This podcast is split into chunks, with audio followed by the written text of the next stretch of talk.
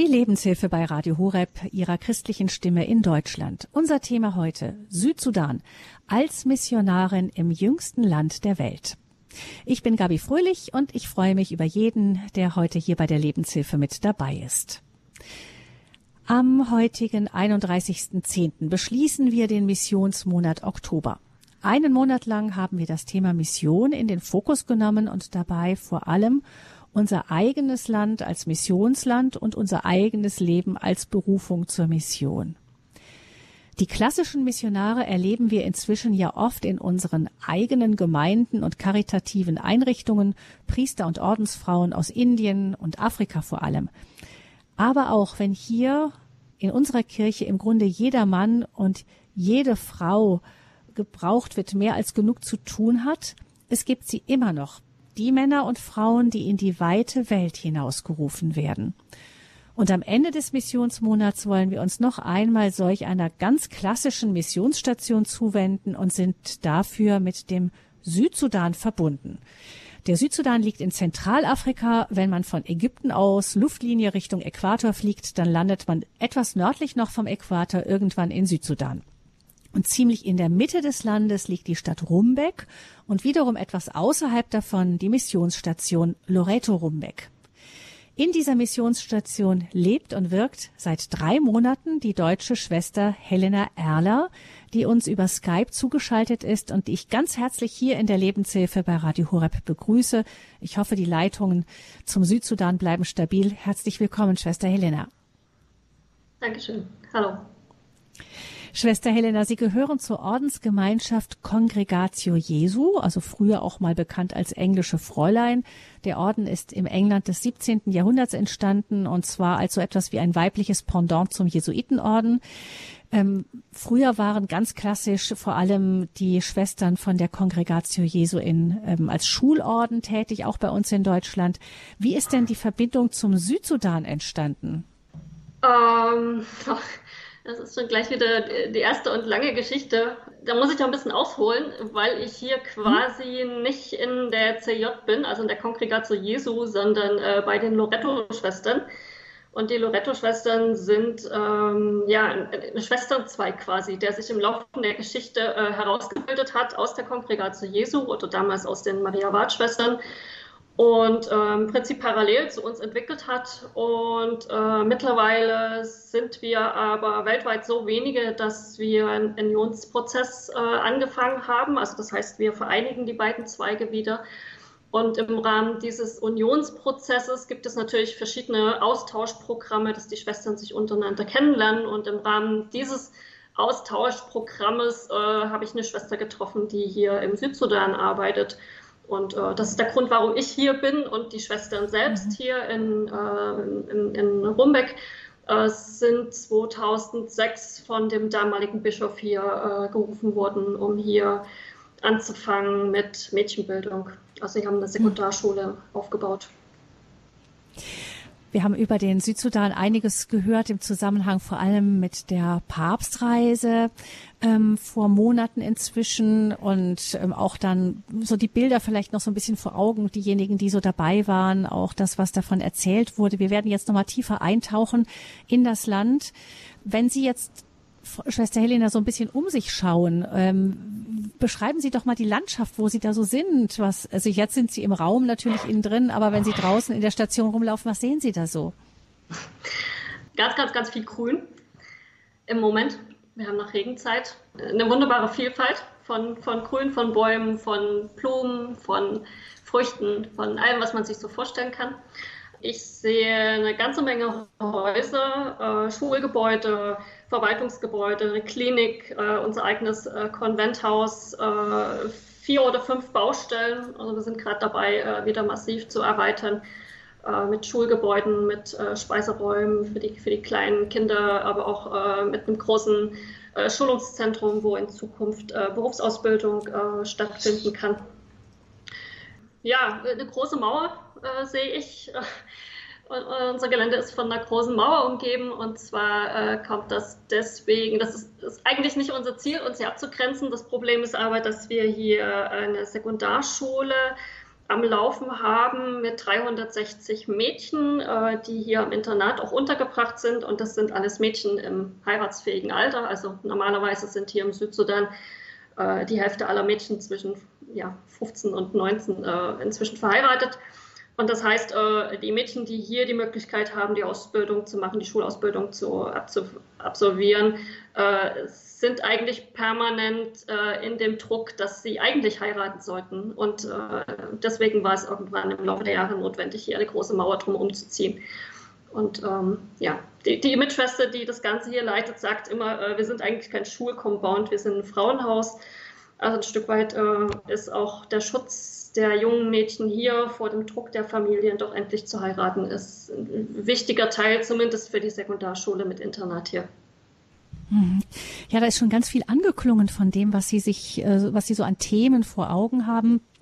Sie sind ja erst seit drei Monaten dort angekommen in dieser Missionsstation. Und wie, wie, wie war das denn für Sie, da so in eine ganz andere Welt zu kommen? Es ist natürlich Äquatornähe, äh, Tropen, Sie haben gesagt, ganz grün, ähm, Regenzeit jetzt, dann andere Sprachen. Wie ist das für Sie gewesen, da anzukommen? Ähm, ich durfte im Dezember schon mal für zehn Tage herkommen, um einfach zu schauen, ähm, ja, ob ich mir das vorstellen kann, hier zu arbeiten. Und ja, wie war es hier anzukommen? Also vielleicht die ersten oder der erste Eindruck war, ich bin mit einem ziemlich kleinen Flugzeug äh, die, die, letzte Strecke von der Hauptstadt Juba hier äh, nach Rumbeck geflogen, so ein kleiner Zwölfsitzer, wie man das so aus alten Missionarsfilmen kennt.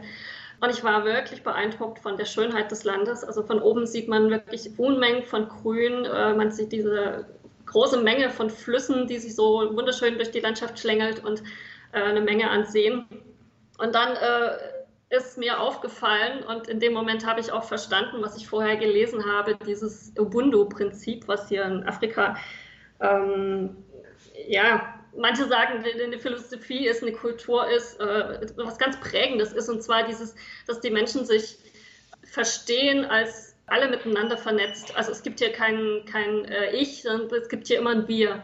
Und äh, das ist sichtbar geworden, wirklich in einer ganz wunderbaren Art und Weise die Höfe hier, also sind alles kleine Siedlungen im Prinzip. Es ist immer ein kleiner runder Hof mit ein, paar runden Häuschen drauf. Und jedes dieser kleinen runden Höfe ist mit ganz vielen verschiedenen Pfaden mit all diesen anderen Höfen verbunden. Und von oben sieht das aus wie ein riesengroßes Spinnennetz. Und einfach wunderschön. Und ja, im Prinzip so mein erster Eindruck war hier wirklich dieses es ist wunderschön und die Menschen haben ganz viel Verbindung miteinander. Und das kann ich auch sagen von den drei Monaten, die ich hier bin, dass mich auch ziemlich beeindruckt, dass die Menschen wirklich alle eingebunden sind in ihre Großfamilien, natürlich auch mit allen Nachteilen, was das manchmal so mit sich bringt, aber ähm, dass es ja wirklich ein ganz, ganz viel Miteinander und eine ganz tiefe Verbundenheit mit allen gibt. Also inklusiv Natur, inklusiv äh, den Ahnen, aber eben halt hauptsächlich auch unter den Menschen sicher einer der großen Unterschiede auch nicht ein Ich, sondern ein Wir vor allem steht im Vordergrund. In den westlichen Gesellschaften steht das Ich sehr im Vordergrund. Gibt es denn auch etwas, was Ihnen äh, schwer fällt? Ja, also äh, natürlich klar ist die, äh, die Temperatur hier ähm, gewöhnungsbedürftig. Im Normalfall haben wir hier irgendwas zwischen ja, 30 und 40 Grad. Äh, da muss man sich dran gewöhnen oder muss ich mich dran gewöhnen. Und das ist zum Beispiel auch was, was ich gelernt habe oder was ich, was ich lerne, dass die Temperatur einfach auch ganz viel mit einem macht. Also es ist schon, man ist müde, äh, es, es, raubt einem die Energie und äh, das ist schon, das zu akzeptieren und dann einfach sich anzupassen und zu sagen, okay, dann eben halt alles ein bisschen langsamer, äh, dafür lieber ein bisschen morgens zeitiger aufstehen und äh, die Sachen frühs machen und mittags eine Pause und so. Also so wie man das halt klassisch kennt aus den, aus den wärmeren Ländern. Und natürlich die Sprache ist eine große Herausforderung. Also ich kämpfe im Prinzip aktuell noch mit beiden, also mit dem Englisch genauso wie mit der Landessprache hier. Afrik das afrikanische Englisch ist halt besonders und da braucht es einfach ein bisschen Zeit, um sich reinzuhören. Und ähm, die Landessprache, nicht die Landessprache, die, die Sprache des Stammes, die halt hauptsächlich hier in diesem Gebiet leben, ähm, äh, lerne ich gerade zusammen mit anderen Ordensleuten. Äh, das wird vom, von der Diözese hier angeboten für alle Ordensmenschen, die quasi neu ankommen, so als Einstiegshilfe, dass man die Sprache und auch die Kultur der Menschen hier lernt. Und äh, ja, das ist spannend. Das macht total Spaß. Aber die Sprache ist halt so völlig anders. Und ja, da bin ich mittendrin. Äh, können Sie uns mal ganz kurz etwas sagen in dieser Sprache? Keine Ahnung, guten Morgen, wie geht's oder sowas? Dass wir mal hören, wie das klingt. Genau, wie geht's ist äh, Janopo. Und mhm. die Antwort ist dann eben halt, mir geht's gut, Janopo. Oder Gudua ah, ist sowas wie Hallo. Okay, das heißt, das ist manchmal einfach, ähm, funktioniert das einfach mit der Stimmlage, gar nicht nur mit den Silben, die gesprochen werden. Ja, genau. Äh, also das ist, äh, wie, wie, kann ich das beschreiben? Äh, es ist zum Teil eine sehr einfache Sprache von den Wörtern her, aber es, äh, man, man kann ein Wort in, ich glaube, zehn oder noch mehr verschiedenen Varianten äh, betonen. Äh, und dann hat es jedes Mal eine verschiedene Meinung. Also es, es gibt ja ganz viele Buchstaben, die quasi ähnlich sind, aber eben doch nicht gleich sind und die die Bedeutung eines Wortes ziemlich krass verändern. Also das sorgt sehr oft für viel Heiterkeit weil ja, wenn man das neu lernt, äh, man natürlich alle möglichen Fehler macht. Ähm, ja, aber es ist auch einfach, ja, es ist spannend, es ist spannend, weil man mit der Sprache eben auch äh, nochmal Kultur anders versteht. Und äh, ich erlebe die Menschen hier sehr, sehr herzlich und die freuen sich total, wenn man, wenn man sie in ihrer eigenen Sprache begrüßt. Und da muss man gar nicht perfekt sein im Sprechen. Ein Versuch, das zu lernen, ist äh, oft schon ein ganz, ganz großes Zeichen. Sie haben ja, bevor Sie in den Südsudan gegangen sind, auch ähm, eine theologisch gearbeitet über den Südsudan. Wie kamen Sie denn damals darauf? Mm, naja, ich habe in den letzten Jahren äh, angewandte Theologie äh, studiert, halt berufsbegleitend zu dem, was ich gearbeitet habe. Und mir ist es in der Zeit immer wichtig gewesen, das irgendwie mit meiner Arbeit zu verbinden. Und in dem Moment, wo klar war, dass ich in den Südsudan gehen werde, äh, war es mir wichtig, äh, ein Thema zu finden, was irgendwie mit der Arbeit hier zu tun hat. Und äh, was mir im Studium wichtig geworden ist, ist schon der ganze Bereich von Sozialethik. Also ich habe zuletzt im Gefängnis gearbeitet und auch in der Sozialpastoral äh, da einfach nochmal so sozialethisch auch zu schauen, äh, auch die, die, katholische Soziallehre, was sie so mit sich bringt, als Grundlage für die Arbeit hier. Und äh, im Prinzip habe ich dann meine Abschlussarbeit darüber geschrieben, wie ich hier gut arbeiten kann, ohne so in die klassischen Fallen reinzutappen, die wir durch den Rassismus einfach mitbringen, durch unser Denken, was uns irgendwie prägt die wir aber einfach auch mitbringen, strukturell, wenn wir aus dem sogenannten globalen Norden hier in den Süden kommen und äh, ja, im schlimmsten Fall denken, wir sind die, die hier halt äh, helfen können, weil wir das Geld haben, weil wir das Niveau haben. Und da einfach eine, Sensibilität äh, mir anzueignen und auch im Vorfeld zu schauen, was, ja, was sind so Fettnäpfchen und wo möchte ich einfach achtsam sein. Und ganz konkret habe ich es halt äh, erarbeitet in ähm, Qualitätskriterien für eine Pastoral hier in Südsudan, mhm. hier in Rumbeck. Haben Sie das dann später, als Sie dann ankamen, tatsächlich erlebt, dass es solche Fettnäpfchen gibt? Ja, ich glaube, die gibt es permanent. Wie gesagt, wir reden hier von, von drei Monaten, ne, die ich jetzt hier bin. Und mhm. äh, im Prinzip, ich bin hauptsächlich hier in, in unserem großen Compound. Also ich komme aktuell wenig raus, äh, weil wir hier einfach genug zu tun haben und äh, im Prinzip permanent äh, 1000 Menschen, die irgendwie auch hier im Gelände sind. Also unser Hauptschwerpunkt ist hier. Insofern ähm, äh, bin ich jetzt nicht so, so viel außen unterwegs. Aber natürlich, also gerade äh, dieses, äh, das Rassismus sensibel zu sein zum Beispiel, ist, ist für mich ein, ein wichtiges Thema. Ich denke, wir alle, aber ich mag jetzt mal von mir, von mir reden, äh, sind natürlich mit, mit den klassischen Bildern groß geworden von ähm, ja, den Menschen in Afrika, die ja eben halt hinterher sind, die nicht die Entwicklung haben, wie wir sie haben, äh, die, denen man helfen muss. Ne? Also ich mag es jetzt gar nicht so groß äh, aus, ausweiten, aber ähm, und das einfach zu hinterfragen. Also ähm, die Menschen leben hier halt auch schon äh, so lange wie wir leben und sie haben auch ihr, äh, sie haben ihre Struktur und sie haben ihre Art und Weise, wie sie ihr Leben gestalten und das zu wertzuschätzen und sie als Experten zu sehen in dem, wie sie hier sind. Und, und das hat natürlich dann ganz viel damit zu tun, wie trete ich hier auf. Also vielleicht ganz konkret, das, das war mir wichtig und ist mir wichtig. Ich komme jetzt nicht als Lehrerin hierher, wie, wie viele meiner anderen Mitschwestern hier. Das heißt, ich komme nicht an und gehe gleich in die Schule. Ich bin Pastoralarbeiterin. Und mir war es wichtig, bevor ich hier irgendwo anfange zu arbeiten, dass ich erstmal alles kennenlerne. Also ich mache hier im Prinzip eine Art Praktikum, in dem ich vier Wochen in jedem Bereich erstmal einfach mitarbeite, in dem gleichen Status wie auch unsere Berufspraktikanten hier arbeiten. Und ähm, das gibt mir halt die Möglichkeit, erstmal ganz viel zu lernen und hinzuhören und erstmal ganz viel zu gucken, was, was machen die hier und wie machen die das und äh, was haben sie für Problemlösungsstrategien, wie hier normalerweise gearbeitet wird. Und ähm, also mir ist es wichtig. Ich, ja, ich komme mit einigen Erfahrungen halt von dem, was ich vorher gemacht habe. Aber das heißt noch nicht, dass das hier funktionieren muss. Und deswegen ist mir das wichtig, äh, erstmal zu schauen. Und ähm, ja, die Menschen in dem ernst zu nehmen, was sie hier machen, was sie hier eh schon äh, können, wo ihre Stärken sind. Als Missionar oder Missionarin erstmal als Lernende ein, in ein Land eintauchen, das macht Schwester Helena Erler von der Kongregatio Jesu, die in Südsudan ist, seit drei Monaten als Missionarin im jüngsten Land der Welt. Und das ist auch unser Thema hier in der Lebenshilfe. Wir werden gleich von Schwester Helena aber erst nochmal hören, warum sie überhaupt in der Kirche ist, warum sie sich engagiert und wie sie Ordensfrau geworden ist.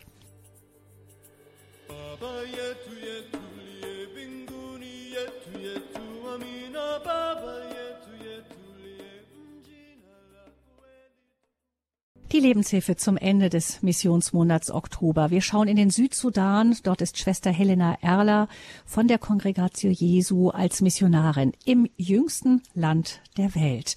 Schwester Helena ist seit drei Monaten im Projekt Loretto Rumbeck im Südsudan im Einsatz, eben ganz frisch noch dort angekommen, hat uns eben geschildert, wie das so ist, in so ein Tropenland zu kommen und vor allem auch diese teilweise sehr schwierigen Sprachen zu lernen. Sie hat uns gesagt, sie ist vor allem erst einmal als Lernende ähm, in diesem Land, um erstmal zu schauen, ich habe hier schon meine Erfahrungen in Deutschland gemacht mit Pastoral und so weiter, aber es ist gar nicht gesagt, dass das in einem Land wie Südsudan auch so funktioniert. Deshalb erst einmal als Lernende, als Praktikantin vor Ort. Wir sind weiter mit Schwester Helena verbunden.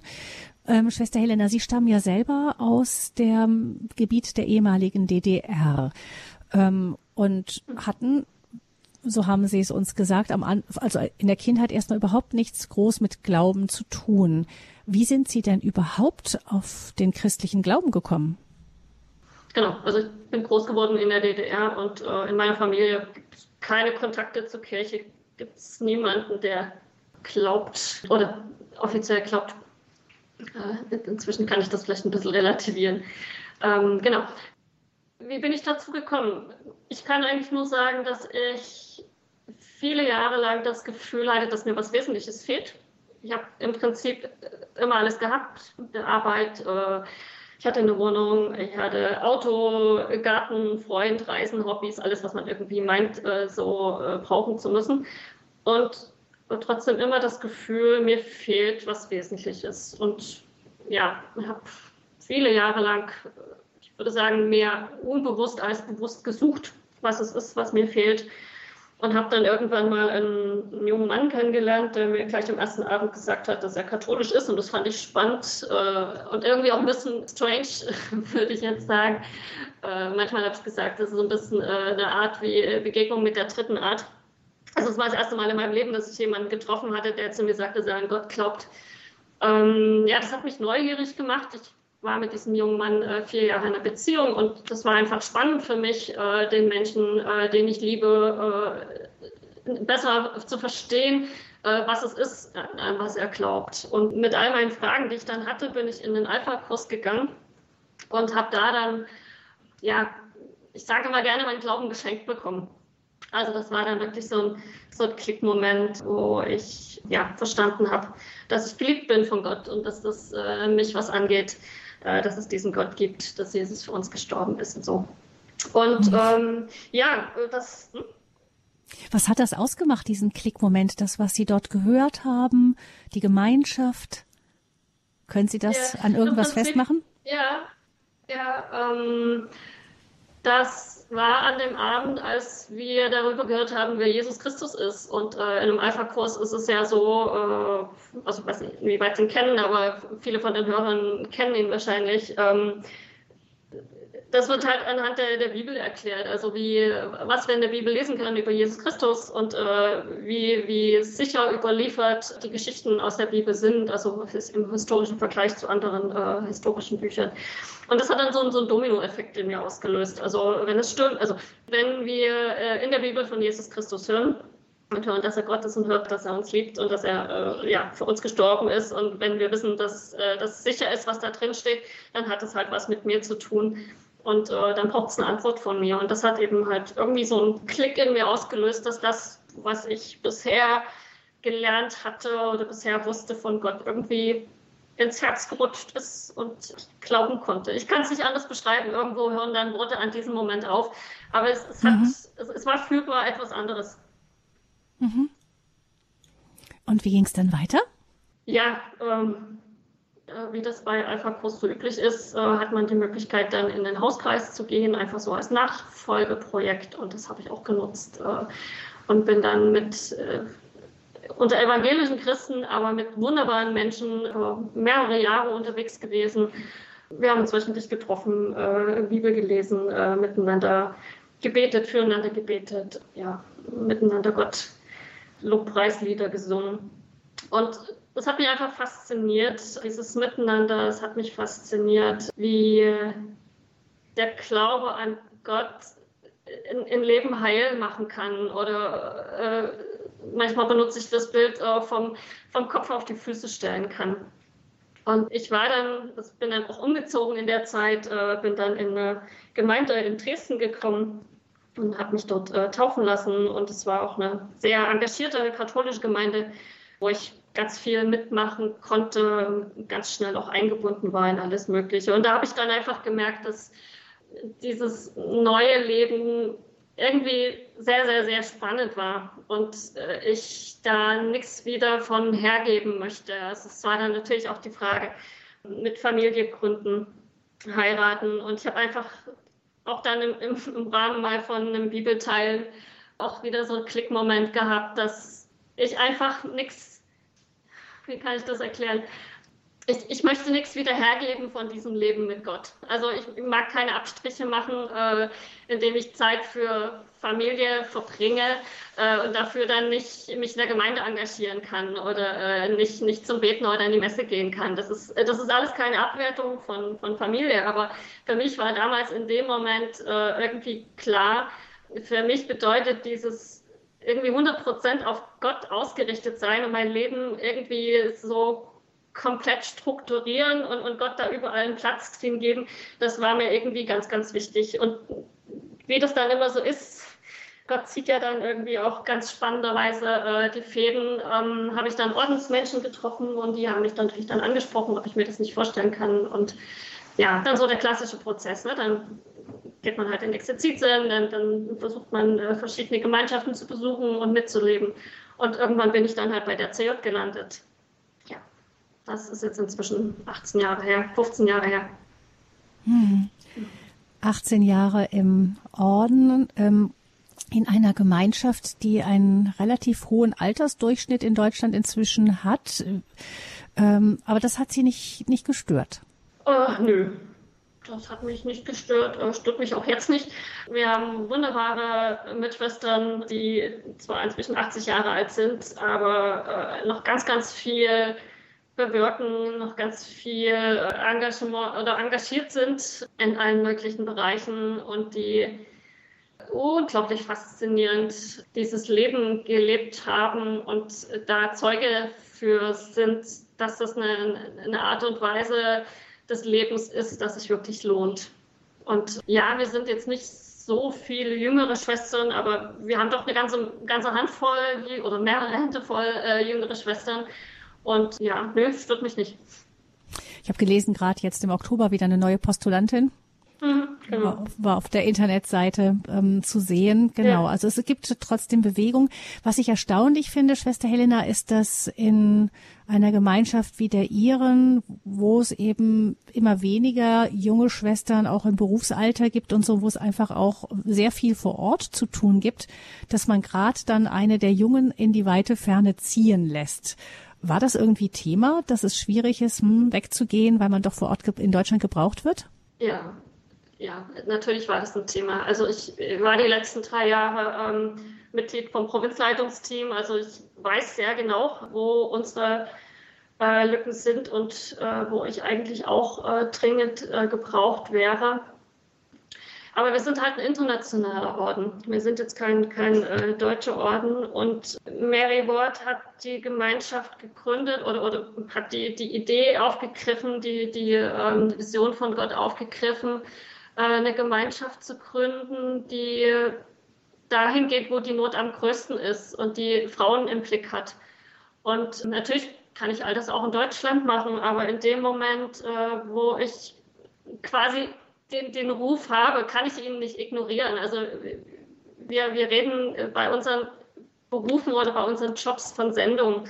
Also das ist halt äh, im Prinzip ähnlich wie bei den Jesuiten oder vergleichbar mit den Jesuiten, ähm, dass wir gesendet werden. Und äh, gesendet werden halt halt immer was damit zu tun, äh, dass da irgendwie auch ein Ruf ist, dass man irgendwo hingerufen wird. Und äh, bei mir war das dann so in dem Prozess, wo es darum ging, zu schauen, was könnte meine nächste Sendung sein. Das ist immer auch ein, Prozess des Hörens, das, das Prozess des Betens, also zusammen auch mit der Provinzleitung dass dann eben genau diese Schwester aus dem Südsudan äh, uns in Deutschland besucht hat, die Provinz besucht hat, eben aufgrund dieses Unionsprozesses der beiden Zweige und äh, dann einfach so ins Blaue hinein äh, die Einladung ausgesprochen hat, äh, komm in den Südsudan und ich habe diese Einladung erstmal nicht ernst genommen, weil es eben halt nicht üblich ist, in unserer Provinz äh, in, im Ausland zu arbeiten. Aber die Einladung ist mir quasi gefolgt. Also sie ging mir dann immer tagelang, wochenlang äh, im Kopf rum. Und ich meine, ja, wir haben die ignatianische Spiritualität, also Unterscheidung der Geister ist ja äh, ein ganz, ganz großer Punkt bei uns. Und dann wird einfach angefangen, äh, so Unterscheidungsprozess, wie wir das halt klassischerweise machen. Und äh, je mehr ich mich damit beschäftigt habe, äh, ja, desto klarer war es für mich, dass das durchaus passt, äh, dass ich mir das durchaus vorstellen kann. Und ja, in den Exerzitien gab es eine Bestätigung dafür. Äh, die Provinzleitung war letzten Endes äh, einverstanden, äh, dass ich das ausprobiere, dass ich jetzt einfach im Dezember mal herkomme, also letztes Jahr im Dezember herkomme, es mir anschaue.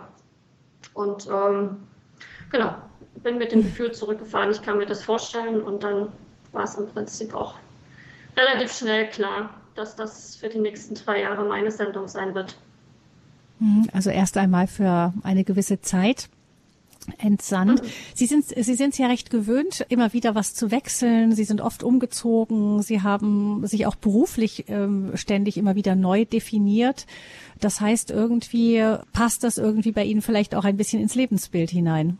Ja, also hab, seit ich im, im Orden war, äh, habe ich in verschiedensten Bereichen gearbeitet. Ich habe nach der Erstprofess angefangen, äh, ein Projekt zu leiten, Kirche für Suchende in Hannover damals. Äh, dann, als das Projekt abgeschlossen war, bin ich in die Berufungspastorei vom Bistum Hildesheim gewechselt. Äh, von dort dann in die Gefängnisseelsorge, erst ehrenamtlich, dann hauptamtlich. Und nach der Gefängnisseelsorge ähm, durfte ich ein Projekt anfangen äh, für Sozialpastoral und das konnte ich leider nicht abschließen, weil ich dann eben halt ins Provinzleitungsteam berufen wurde. Und ja, und, und eben halt die letzten Jahre begleitend äh, das Studium.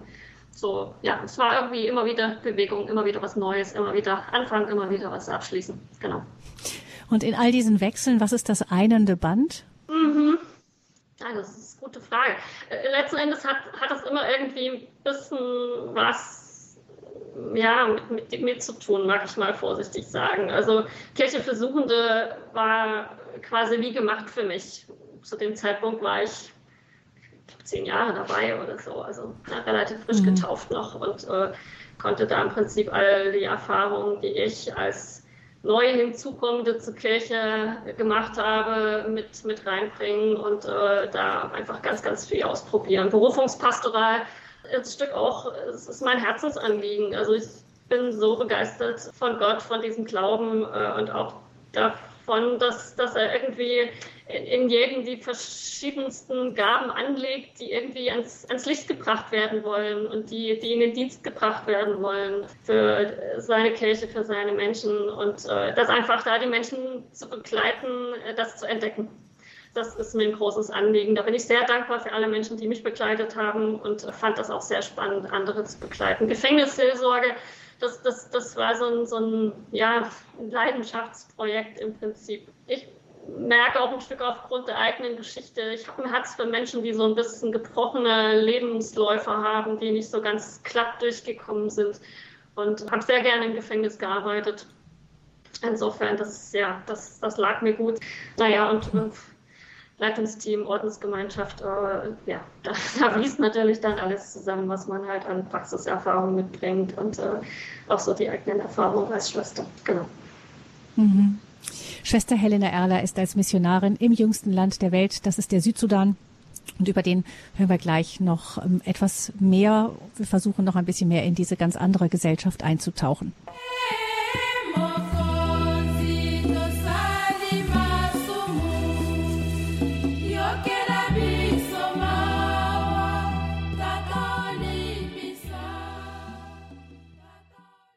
Die Lebenshilfe bei Radio Hureb. Heute ist der letzte Tag des Missionsmonats Oktober und wir haben ein ganz klassisches Missionsland im Blick oder eine Missionsregion Afrika, Zentralafrika, den Südsudan ganz konkret. Dort wirkt Schwester Helena Erler seit drei Monaten als Missionarin auf einer Missionsstation in der Nähe der Stadt Rumbeck. Ähm, wir haben gehört, dass es vor allem Mädchen, auch Mädchenbildung und so weiter im Blick, Frauen im Blick. Schwester Helena, Sie haben uns eben kurz schon beschrieben, wie so der erste Eindruck war von dem Land selber. Wie ist denn das Leben so auf so einem Compound, wie diese Missionsstation Loreto bei Rumbeck ja ist? Ähm, wie spielt sich so das Leben da ab? Bunt und laut. Also vielleicht fange ich mal an, wer überhaupt alles lebt. Also es gibt eben hier die Ordensgemeinschaft. Ähm, das sind aktuell vier Schwestern, eine irische, zwei indische nicht und einen Sekretariat, äh, Priester. Ähm, die Schwestern arbeiten alle in den verschiedenen Bereichen hier. Äh, und ähm, unser Vater Allen äh, ist der Leiter der Katholischen Universität. Insofern, ähm, wenn wir dann abends am Tisch sitzen, haben wir im Prinzip den ganzen Compound und ein Stück weit irgendwie auch ja, die katholische Kirche mit am Tisch sitzen mit all den Themen. Und dann leben hier halt, äh, wie schon erwähnt, 360 äh, Mädchen, die hier in die Sekundarschule gehen und äh, eben halt hier leben im Internat. Dann gibt es hier eine Grundschule mit äh, aktuell rund 1300 äh, Schüler und Schülerinnen. Das sind die Kinder quasi hier der Umgebung. Und äh, es ist quasi zweigeteilt. Im Morgen kommen die, die, wie kann ich das beschreiben? Ähm, die Kinder, die quasi vom Alter her in die jeweiligen Klassen gehören, also ne, die, die, die, Vierjährigen, Fünfjährigen in den Kindergarten und dann äh, Sechs-, Siebenjährigen eben halt erste, zweite, dritte Klasse. Und im Nachmittag äh, kommen nochmal die, die ungefähr gleiche Menge von Schülern, aber die sind oft älter. Wir haben das Problem im Südsudan, dass wir ja aufgrund dieser vielen Jahre äh, Bürgerkrieg äh, viele Kinder gar nicht in die Schule gehen konnten. Und das führt halt zu der Situation, dass wir hier 70 Prozent äh, Analphabeten haben und ähm, dass es viele Kinder gibt, die einfach äh, anfangen mit 12 oder 15 oder 20 das erste Mal in die Schule zu gehen. Und deswegen ist es halt getrennt. Also morgens kommt die, die regulär äh, vom Alter her in die jeweiligen Klassen gehören und am Nachmittag kommt dann die, die Älteren. Das heißt 1300 äh, Schüler und Schülerinnen aus der Umgebung und dann gibt es hier noch eine Klinik, die im Prinzip in erster Linie dazu da ist, die äh, Kinder und Jugendlichen, die hier in der Schule sind, äh, medizinisch und auch psychologisch zu betreuen, aber die auch alle möglichen anderen Projekte am Laufen haben. Also das ist zum Beispiel ein Impfprogramm für Säuglinge, es ist ein Ernährungsprogramm für unterernährte Kinder. Das ist ein, Programm für Zwillinge, weil es hier von der Tradition her nicht üblich ist, ähm, äh, beide Kinder großzuziehen, wenn eine Frau Zwillinge gebiert. Ähm, das ist, hat so ein bisschen was mit, mit den Ahnen und den bösen Geistern zu tun, dass man das zweite Kind dann äh, verstößt. Und wir arbeiten halt hier daran, dass eben beide Kinder großgezogen werden. Es gibt ein Epilepsieprogramm, es gibt ein sogenanntes Outreach-Programm, das äh, die Mitarbeiter der Klinik ein, zweimal die Woche in die umliegenden Dörfer fahren und äh, da schauen, dass sie äh, für die wichtigsten Krankheiten äh, Medikamente ähm, mitbringen und die Menschen so ein Stückchen helfen können. Und es gibt dann klassisch die, die Hygiene- und Ernährungsschulung. Also insofern ist es schon mal ganz, ganz viele Menschen und ganz viele unterschiedliche Menschen, die hier täglich ein- und ausgehen. Ja, ich glaube, jeder hat eine Vorstellung, wie es sich anhört, wenn ja, 1300 Kinder oder vielleicht äh, 1300 Kinder und 400 äh, heranwachsende junge Frauen auf dem Gelände sind. Es ist laut, es ist bunt, äh, es ist voller Leben. Ähm, äh, man braucht bloß irgendwo die Musik andrehen und alles ist irgendwie am Singen und Tanzen. Also es ist unglaublich, wie viel Energie hier auch äh, in den Kindern und Jugendlichen steckt. Und gleichzeitig auch, was mich immer wieder begeistert und auch fasziniert, mit wie viel Engagement die, die Kinder und Jugendlichen auch lernen. Also man sieht sie ganz oft äh, dann auch irgendwo sitzen unter einem Baum im Schatten oder in irgendeiner Ecke alleine oder zu zweit oder zu dritt und dann äh, lernen oder sich gegenseitig abfragen. Also das finde ich schon beeindruckend, mit wie viel Energie die da rangehen. Ja, das ist ja etwas, was man sich immer fragt, wie, wie, warum ist das in Afrika so anders? Hier ist ja Schule tendenziell doof, Hausaufgaben sind blöd, Lernen ist ganz bescheuert. Also ich kenne kaum Kinder, die wirklich sagen, ich gehe gern zur Schule, während das in Afrika doch, wenn man hört, was die Leute von vor Ort berichten, anders zu sein scheint. Mhm.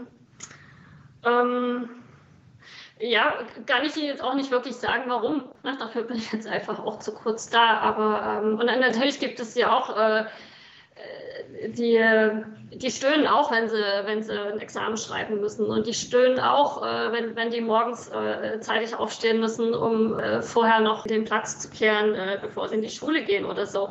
Aber ähm, ich habe den Eindruck, besonders dann die, die Mädels, die in der Sekundarschule sind, Sie wissen, dass Bildung ein Schlüssel ist, um, um ein besseres Leben zu haben. Also das vermute ich jetzt mal, ne? so von dem, was mhm. ich, was ich mhm. sehe. Denn äh, die Umstände hier sind ja schon äh, sehr, sehr, sehr bescheiden. Und ähm, wenn man sieht, äh, an was es alles fehlt, und äh, vor allen Dingen auch die Situation der Frauen hier. Also ich habe vorhin schon gesagt, dass äh, normalerweise 50 Prozent der, der 15- bis 19-Jährigen schon verheiratet sind. Und die Mädels haben normalerweise kein Mitspracherecht, wann und wen sie heiraten.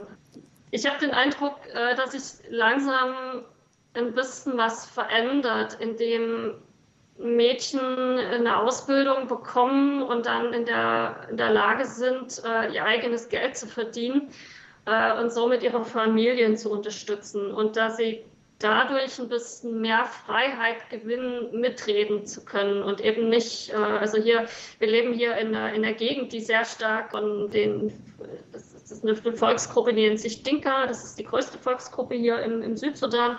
Und die ist noch sehr traditionell geprägt. Also das sind äh, im Prinzip Viehzüchter, äh, die äh, ganz viele Kühe halten, hüten und, und im Prinzip auch alles sich um die Kühe dreht und die Kühe braucht man im Prinzip, um den Brautpreis für die zukünftige Frau zu bezahlen und äh, wenn man irgendjemanden umgebracht hat, um halt die, die quasi die Auslöse des Blutgelds zu zahlen. Und ja, das ist im Prinzip in dem Moment, wo die Frauen in der Lage sind, einen Beruf auszuüben und Geld in die Familien zu bringen, ist halt diese ganze Familie nicht mehr abhängig äh, von diesen Kühen, die der Brautpreis äh, für, diese, für diese Frau war. Und das verändert schon einiges. Und die wissen einfach, äh, also die Mädels wissen einfach, dass sie sich ordentlich anstrengen müssen, weil der Level an Bildung hier im Südsudan doch noch, also wenn man internationalen Vergleich zieht, noch relativ niedrig ist. Also es ist kein Wunder, ne? die haben einfach viel aufzuholen. Mhm. Ähm, es gibt ja auch kaum ausgebildete Lehrkräfte, einfach aufgrund der Geschichte, aufgrund äh, der hohen mhm. ähm, Analphabetenrate. Und ähm, ich glaube, dass sie einfach wirklich motiviert sind, ihren Teil dazu beizutragen, um das Land ein Stück voranzubringen. Mhm. Sie haben eben bei den Kliniken auch von der psychologischen Betreuung gesprochen. Liegt es mhm. daran, dass es doch noch viele Traumatisierungen gibt durch den Bürgerkrieg? Ja, Ja. Also wenn man im Prinzip ist, ich muss mir das selber auch immer wieder ins Gedächtnis rufen, aber im Prinzip haben wir hier seit fünf Jahren Frieden. Davor gab es, ich glaube, insgesamt über 40 Jahre Krieg, immer wieder mal mit einzelnen Pausen dazwischen, mit einzelnen kleinen äh, ja, Friedensjahren. Und ähm, auch die fünf Jahre sind im Prinzip nie ganz friedlich. Also es gibt immer wieder verschiedene Gegenden im Land, die auch einfach äh, immer noch nicht ganz friedlich sind, wo es immer noch Streitigkeiten um, um Grenzen, Grenzziehungen, wo es immer noch Streitigkeiten um Ressourcen gibt, vor allen Dingen mhm. eben halt für die äh, Clans, die äh, Kühe halten, dann Zugänge zu Wasser, zu Weideflächen und so. Also ähm, es ist ein fragiler Frieden. Und ähm, ja, die vielen Jahre, also ich mal nach den Zahlen geschaut, also in, in, den, in den Kriegen sind äh, sechs bis sieben Millionen Menschen vertrieben worden, drei Millionen sind gestorben vor allen Dingen auch durch Hunger gestorben. Aktuell haben wir ungefähr 12 Millionen Einwohner hier. Also das ist schon eine riesige Zahl, die da äh, quasi in den letzten 60 Jahren äh, mehr oder weniger von diesem Krieg äh, oder diesen Kriegen äh, äh, äh, beeinflusst waren. Ne? Also ganz, ganz viele auch, die, die vertrieben waren und, und, dann irgendwie entweder in Lagern leben oder dann doch irgendwie zurückkommen und da nicht mehr richtig dazugehören oder einfach nichts mehr haben. Und ähm, das, das zieht sich schon durch. Ja, es gab ja auch die, die, diese erst den Konflikt vor der Unabhängigkeit 2011 erst. Also das liegt ja mhm. gerade mal ähm, zwölf Jahre ungefähr zurück, dass äh, der Südsudan überhaupt mhm. gegründet wurde. Vorher der Konflikt mit dem Nordsudan, eher muslimisch geprägt. Und dann dieser mhm. nach der Staatsgründung eben jahrelang eines zermürbenden Bürgerkrieges unter verschiedenen Volksgruppen. Ähm, mhm. Was haben die, was haben, was bringen die Mädchen da mit? Was haben die erlebt? Das, das kann ich im Einzelnen nicht sagen, dafür bin ich jetzt echt zu kurz mhm. hier. Äh, mhm. Und ich bin mit den Mädchen noch nicht in so einem Verhältnis, dass sie mir gegenüber darüber reden. Ne? Aber ähm, das, was ich halt höre von den Mitschwestern oder das, was ich eben halt auch in, in Vorbereitung auf meine Bachelorarbeit gelesen habe, ja, also es gibt, glaube ich, keine Familie, die nicht irgendwelche äh, Toten zu beklagen hat, einfach durch den Krieg. Hunger ist ja nach wie vor ein großes Problem. Also ähm, die aktuellen Zahlen sprechen irgendwie von 50, 60 Prozent äh, der Menschen, die hier von Lebensmittelhilfen äh, abhängig sind, also auch jetzt aktuell noch abhängig sind. Und äh, die letzte Regenzeit war auch nicht so besonders. Also es ist eine Frage, wie lange das, das Essen diesmal äh, hier reicht. Und, und auch das ist ja irgendwie klar, dass äh, wenn man im Prinzip mit Hunger aufwächst, dass das auch eine Traumaerfahrung ist. Ne?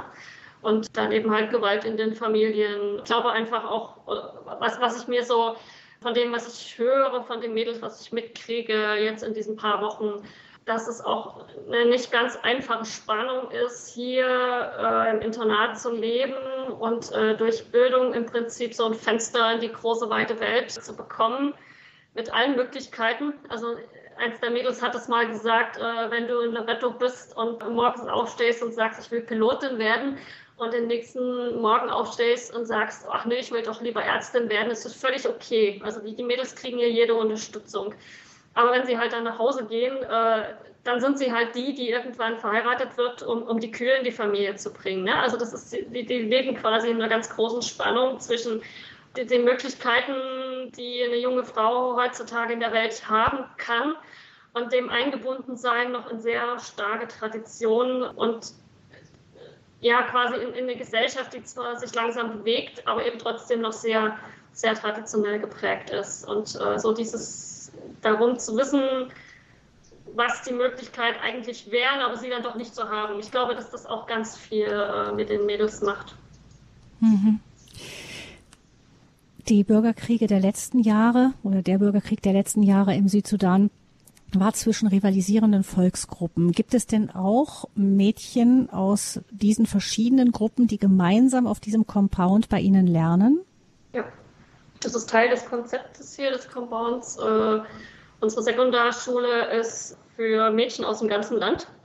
Und äh, das sind dann wirklich alles bunt gemischt aus allen Bevölkerungsgruppen, aus allen ethnischen Gruppen, äh, die hier zusammenkommen. Und das ist dann auch im Prinzip Teil des Projektes, dass die Mädels dann eben, also die, die tanzen für ihr Leben gern, dass sie dann eben auch die Tänze der anderen Stämme lernen, äh, um, um einfach so Stück für Stück in diesem Miteinander das wertschätzen zu lernen, diese, diese Unterschiede und auch, äh, ja, dass die anderen eben anders sind und trotzdem okay sind. Ne? Man sitzt zusammen in der Bank, man lernt zusammen. Äh, die eine oder andere äh, werden beste Freundinnen für den Rest des Lebens äh, und, und, somit halt äh, eine Grundlage zu schaffen für eine andere Erfahrung, dass eben nicht äh, Stamm gegen Stamm, sondern eben, dass das mal, die gehören alle zum Südsudan. Sie sind alle äh, südsudanesische Bürgerinnen.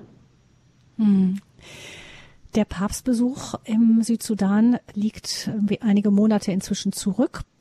Ist das, was dieser Besuch gebracht hat, auch an, an Besuchen, an Reden, an Öffentlichkeit auch für die Themen des Südsudan irgendwie hängen geblieben? Haben Sie das Gefühl, dass das immer noch Thema ist? Sie sind ja danach gekommen, aber erzählen die Menschen vor Ort davon? Um, ähm, also hier im Compound, einige unserer Mädels waren Teil der Pilgergruppe die von hier Rumbeck äh, nach Juba gelaufen ist, äh, um den Papst willkommen zu heißen. Also das, das war auch hier im Compound quasi äh, organisiert, äh, diese, diese Reise. Und das ist insofern äh, noch Thema, dass sich die Jugendlichen, die diese äh, ja, Pilgerreise oder diese, diese, diese Pilgertour gemacht haben, sich monatlich hier treffen und ja, miteinander Glaubensgespräche führen, äh, miteinander einfach Zeit verbringen. Ähm, und aktuell gerade die, die neue Pilgertour ähm. Die wird im, wieder im Januar sein und ist diesmal eine, eine Pilgertour durch die Diözese, äh, im Prinzip um die Jugendlichen aus den einzelnen Pfarreien äh, miteinander in, ins Gespräch, in Kontakt zu bringen und äh, ja, vor allem diesen, diesen Aspekt auch dieses Unterwegsseins für den Frieden, sich einsetzen für den Frieden am, am Leben zu halten. Also hier im Compound gibt es schon länger äh, die sogenannten Peace Clubs, dass, dass die Mädels kleine Theaterstücke einstudieren und damit in die umliegenden Dörfer fahren, um äh, so quasi auf, auf, die Art und Weise ihren äh, quasi mit Mitmenschen ein Stück näher zu bringen, wie man Konflikte auch äh, gewaltfrei lösen kann, die sich dafür einsetzen, für, für, ein friedliches Miteinander. Und das war ja auch Teil der, der Pilgertour, dass äh, in den einzelnen Orten, wo, wo sie was gemacht haben, dann auch äh, diese, diese kleinen Theaterstücke aufgeführt haben und das Thema somit äh, ein Stück platziert haben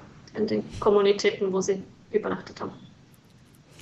Schwester Helena, Sie haben ähm, eben auch gesagt, dass Sie, wenn Sie so bei Tisch sitzen, auch mit den Schwestern, die in den verschiedenen Bereichen arbeiten, ähm, mit einem Priester, der an der katholischen Universität lehrt, dass da so auch über so auf den Tisch kommt auch das, was Kirche im Südsudan ist. Was sind denn Themen, die die Kirche im Südsudan besonders beschäftigen?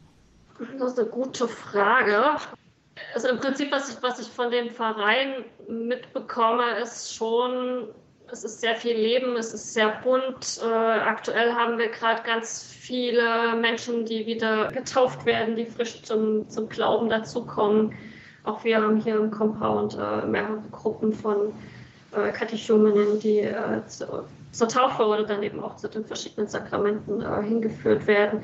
Was natürlich immer Thema ist, ist Geld ich glaube, ein Hauptproblem, das ist jetzt, das, das weiß ich nicht äh, von unseren Tischgesprächen, das weiß ich jetzt einfach äh, von meiner Bachelorarbeit, von dem, was ich dafür gelesen habe. Ein Hauptproblem ist halt, dass ganz, ganz viel hier äh, quasi über Spenden läuft, was ja fantastisch ist. Aber gleichzeitig das Problem ist, es ist nicht nachhaltig. Ne? Also alles, was, was die Menschen hier in den Pfarreien aufbauen, ist abhängig von den Spenden. Und in dem Moment, wo die Spenden nicht mehr fließen, in dem Moment, wo Projekte abgeschlossen werden, ist halt auch ganz oft dann das, das Projekt in den Vereinen zu Ende. Und äh, ein Hauptproblem ist ja tatsächlich, dass die Menschen wirtschaftlich noch sehr schwach aufgestellt sind. Also es gibt ja im Prinzip kaum sowas wie äh, Erwerbstätigkeit, so richtig, wo man, wo man Geld verdient. Also jede Familie hat im Prinzip so ein bisschen ihr eigenes Feld, wo sie im Prinzip das erwirtschaftet, was sie halt äh, so recht und schlecht zum Leben brauchen.